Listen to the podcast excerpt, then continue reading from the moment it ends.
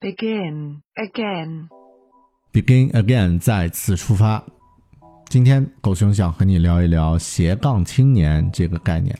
这是一个前几年特别火的词，斜杠青年指的是啊，我还不知道它的准确定义，但可以这样去理解，就是指啊某个人在自己的主业后面呢加一堆其他的领域的头衔。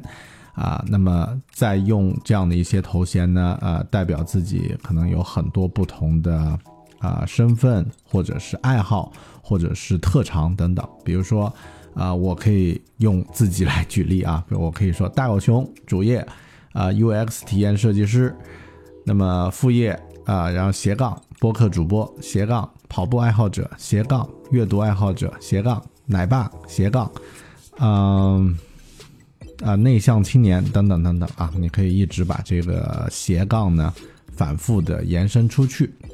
那么，如果斜杠是指爱好呢，我觉得挺好，它可以算是增加人的不同的维度，增加人的更多的啊一些。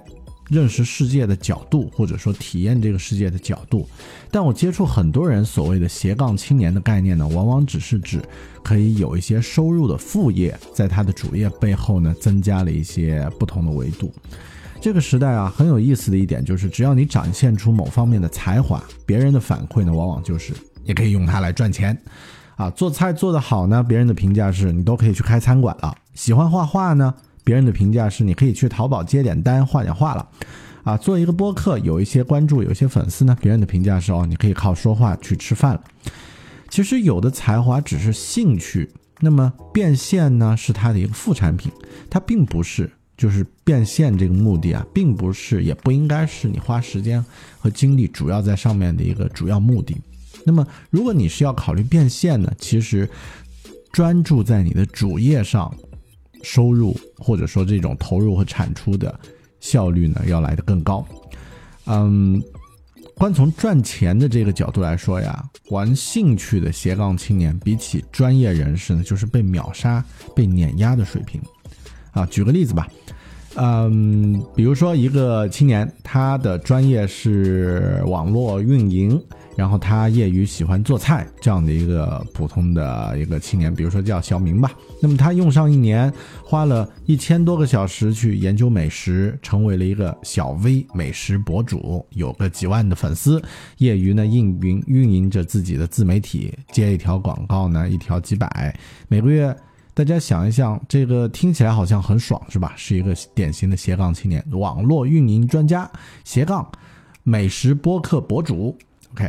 但大家想一想，如果是从收入的角度接一条广告，几百块，一个月能接几条呢？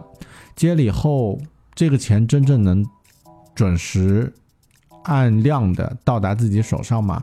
会有其他的一些额外的成本支出吗？需要扣掉运营的，或者说这个中间的一些呃中间商的呃折扣呀等等，这些钱需要扣掉吗？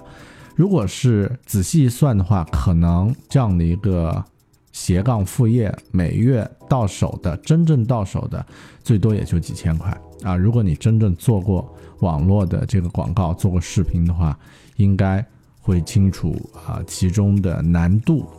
但这个斜杠呀，如果是和自己的主业相关，那可能是整体增值的。比如说，呃，网络的。呃，美食博主、厨师长王刚啊，王刚，他的主业是厨师，利用网络呢制作美食视频。那么这样的斜杠是放大了自己的专业影响力，因为他主业就是一个有核心竞争力的，他是厨师、厨师长啊。然后，呃，他用网络，用现在的这个普通的视频方式来制作美食视频，那么放大了自己的专业影响力。持久的运营，再加上稳定的品质输出，光是接 YouTube 广告都可以有六七位数了。那么，这就不是斜杠了，这是专家。专家赚的钱呀，永远比斜杠青年、斜杠的副业的业余爱好者要多得多。斜杠呢，做斜杠不是不能赚钱，但大多只是赚到一些小钱而已，零花补贴家用没问题。长远来说呢，前途有限。但如果还是刚刚那个例子，这位小明啊，做网络运营加这个美食播客博主的斜杠青年呢，他把自己的精力花在运营自己的专业上，就是这个自己的专业能力提升上。比如说，他花这一千小时提升自己的业务能力。学一下用 Python 来写批处理啊，把 Excel 的高阶功能，像是啊 VLOOKUP 这样的一些功能能用到工作里。那么很多工作可能以前花两三个小时、半天才能完成，现在花十几分钟就可以做完了，效果效率还更高。那么能力提升了，你的表现提升了，业绩也就提升了。再啊跳个槽。把月薪提升个两三千肯定没问题，但如果是同样的时间你花在运营自己的这个副业上，那么它对于你的这个收入的增加呢，是一个看不出来或者是没有直接关系的。更关键的一点呀，业务能力提升了以后，很少会受时间周期、大环境等等的一些影响。但影响斜杠赚钱的因素呢，却有太多。风口过去，猪会砸在地上摔死；而有了你的专业的业务能力呢，却能脚踏实地、稳扎稳打。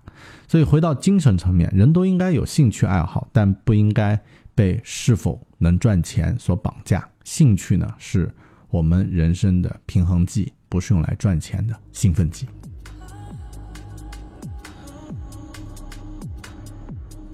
本节目由 Page Seven 制作播出。